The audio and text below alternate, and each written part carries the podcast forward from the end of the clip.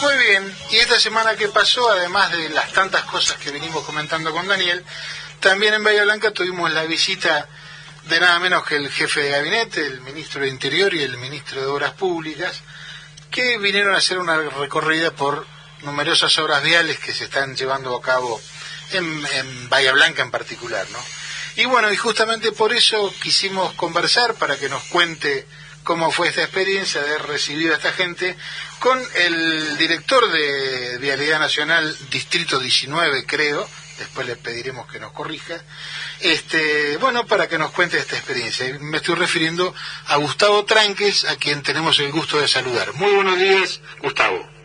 ¿Qué tal? Buen día. El gusto es mío de compartir el programa con usted y todo el equipo de la radio y todos los oyentes también.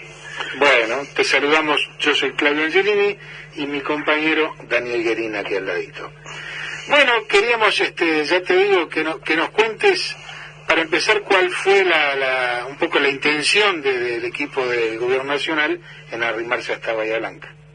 Bueno, para nosotros fue un momento muy especial Primero, eh, la, aclaración a tu consulta al principio. Yo soy el director del distrito de vialidad, el 19 distrito de vialidad nacional. Vialidad tiene un distrito por cada provincia, eh, salvo la provincia de Buenos Aires, que por su magnitud y por la cantidad de kilómetros de rutas nacionales que tiene, se divide en dos distritos. Eso quiere decir que hay 24 en todo el país eh, y a mí me toca la mitad de la provincia de Buenos Aires hacia el sur, desde Trenquelauquen a Necochea y hasta Patagones, toda la injerencia, la jurisdicción sobre las rutas nacionales. Así que eso para, para aclarar, digamos, eso que vos preguntabas al principio.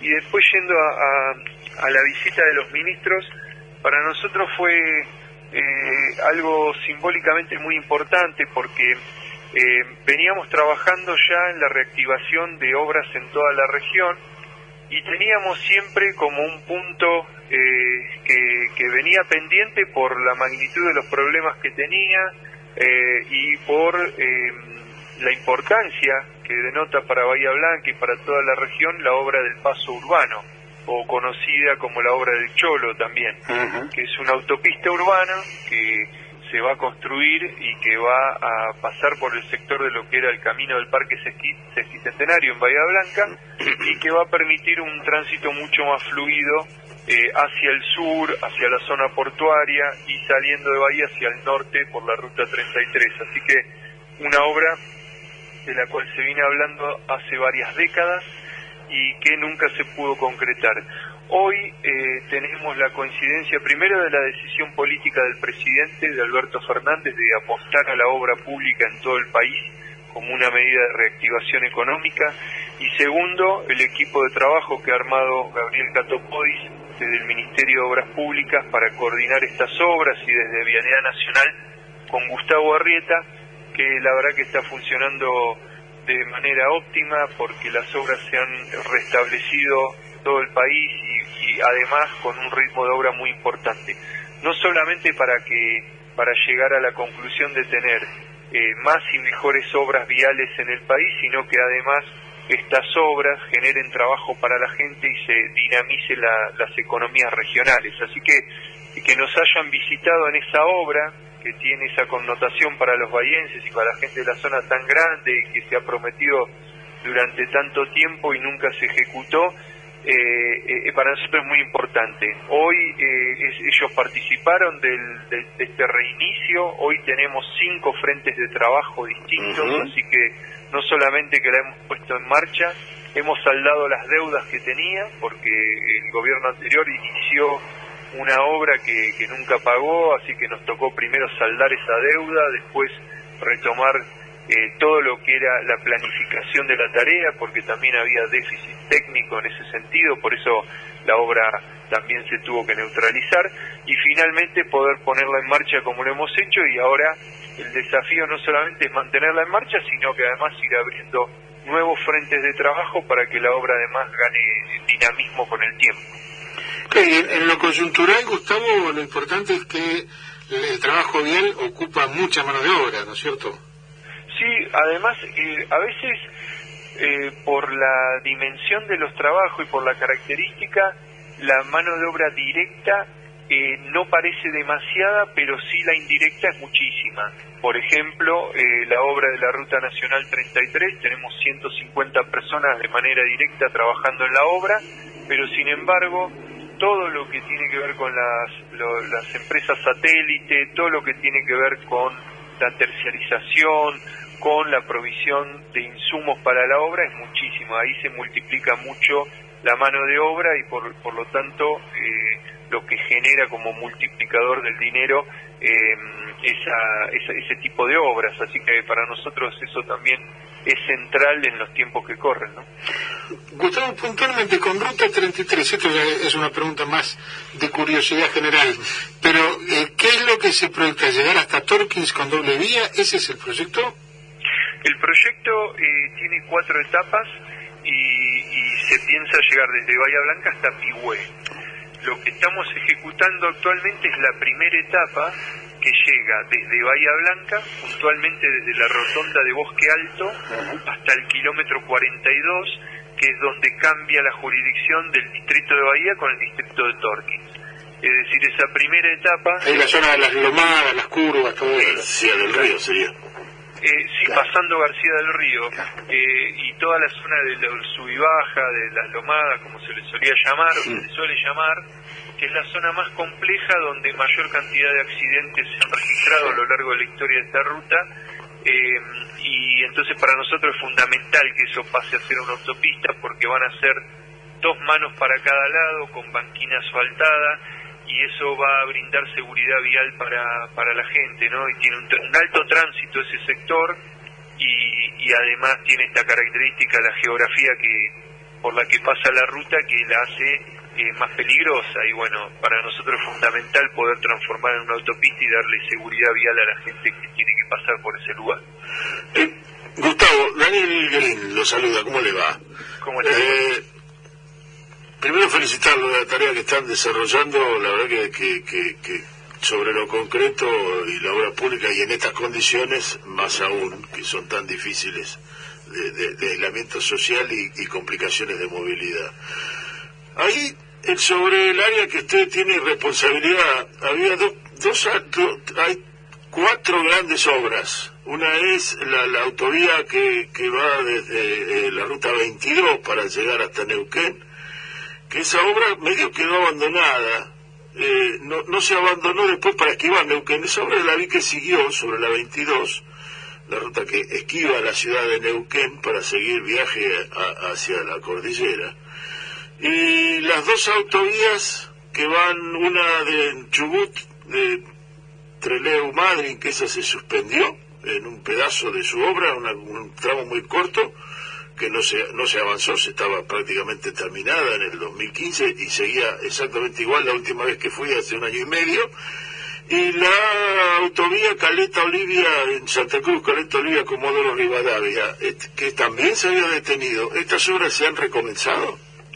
Sí, eh, si bien yo tengo que aclarar que eso ya está fuera de la jurisdicción nuestra del Distrito 19, eso pertenece a los distritos de ah, eh, Río Negro y Chubut. No, no hay problema, igual puedo evacuar la, pregunta porque se han puesto en marcha, se han resuelto problemas principalmente, los principales problemas que teníamos en la inmensa mayoría de las obras eran de carácter económico y financiero, porque a partir de junio del 2019 la gestión anterior dejó de pagarle a las empresas entonces acumularon deuda y para diciembre del 2019, cuando asume la nueva gestión de Alberto Fernández, esas obras ya estaban paradas por la imposibilidad de las empresas de, continuar con desarrollando obras con semejante deuda, ¿no?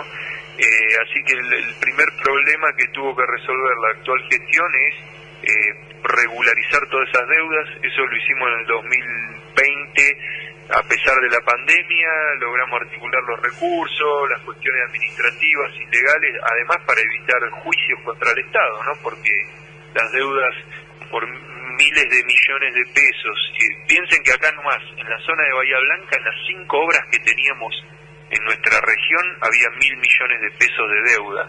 Así que piensen cuánto daño se le hizo a la obra pública, porque eso eh, ¿qué, nos trae eh, como resultado? Obras que no se hicieron en el tiempo y la forma, porque en la medida que se dejó de pagar, las empresas empezaron a, frenar el, ritmo de obra por una cuestión financiera y después eh, lo que genera en las economías regionales el corte de la cadena de pagos. no Todos los proveedores estaban sin cobrar, los em, obradores estaban sin obreros, eh, sin máquinas, así que poner en marcha todo eso fue el desafío del 2020 y ahora es darle ritmo. Y eso está claro. Fíjense que, por ejemplo, eh, volviendo a la obra de la Ruta Nacional 33, eh, nosotros en un año con pandemia eh, duplicamos lo que se había hecho en los dos años anteriores, en, lo que es tarea vial, así que en el, en el avance de la obra estamos hablando del 32%, es decir, notable la diferencia de una gestión con la otra. Bueno, Gustavo, no te queremos robar más. Dos preguntitas, ah, más, dos preguntitas más, ya que estamos acá. Ruta 51, eh, en la altura de, de Pringles, ¿esa se termina? ¿Se avanza? Sí, ahí lo que estamos haciendo es, una ruta provincial, pero nosotros estamos trabajando, la, la provincia, el Ministerio de Obras Públicas de la provincia que conduce Agustín Simone, que también nos acompañó en la recorrida del miércoles, eh, está haciendo un plan de obras y licitaciones de reparación de rutas provinciales en toda nuestra zona también. Y en este caso eh, específico que, vos preguntás, que es la ruta eh, provincial 51, que pasa por Pringles, nosotros lo estamos acompañando a Vialidad de la provincia con los recursos para poder materializar la obra, que es un reencarpetado de la calzada, y la construcción de una tercera mano en la zona de las lomas. Exacto. Esto es lo que permite, eh, por ahí lo han visto en la provincia de Buenos Aires, no, no, no se ha visto hasta ahora este tipo de obras, pero lo van a ver eh, en, en, Mendoza, es muy frecuente, en Misiones. Esa tercera mano sirve cuando tenés tránsito pesado para que los camiones suban por la derecha a un ritmo que muchas veces es menor que el de los vehículos livianos y, y uno puede avanzar más ágilmente en la zona de lomadas y que no haya sobrepasos indebidos, digamos, en zona donde no se puede pasar porque no hay visión. Entonces, a la seguridad vial está muy bueno y no implica, digamos, un gasto tan grande como construir una doble mano. Entonces, eh, Vialidad de la provincia hizo ese proyecto y nosotros de Vialidad de la Nación, en virtud de un proyecto que firma, de un convenio que firma eh, Axel Kisilov con eh, eh, Gabriel Catopodis, vamos a poner los recursos para que la obra se pueda hacer. Incluso ya está licitada y adjudicada, así que seguramente en los próximos meses se va a comenzar esa tarea en la Ruta 51. Perfecto. Bueno, muy bien. Gustavo, te agradecemos infinitamente este rato eh, y bueno, a disposición para cuando haya que difundir cualquier tipo de novedad. Bueno, yo les agradezco a ustedes porque, bueno, la radio siempre es un medio muy lindo para, para conectarnos y para nosotros para poderles contar lo que está haciendo Vialidad Nacional. Y bueno, yo quiero eh, aprovechar para agradecerle a toda la, familia de los viales que, que, bueno, es todo un equipo muy solidario, que la verdad que viene trabajando muchísimo. Eh, hemos sido declarados esenciales, así que nos tocó trabajar toda la pandemia, lo hacemos con, con muchísimas ganas y, y bueno, eh, hemos tenido la pérdida de algunos compañeros viales por la pandemia y eso nos entristece, pero eh, a, la vez yo quiero, digamos, aprovechar este espacio para agradecerles a todo lo que le están poniendo el, cuerpo a la pandemia, ¿no? Y que siguen trabajando, así que eh, gracias a mis compañeros viales y, a toda la gente de los equipos de vacunación que están avanzando y, y notablemente ya estamos pasando el 50% de de, la vacunación en la población, digamos, objetivo en, casi todos los distritos de la provincia, así que bueno, a todos ellos un agradecimiento porque la verdad que en estos momentos vale la pena resaltar esa, esa tarea. Totalmente, y nosotros también nos sumamos, nos sumamos al deseo y al saludo. Muchísimas gracias, Gustavo, muy amable. Un abrazo, Gustavo. Buen fin de semana. ¿eh? gracias. Hasta la próxima.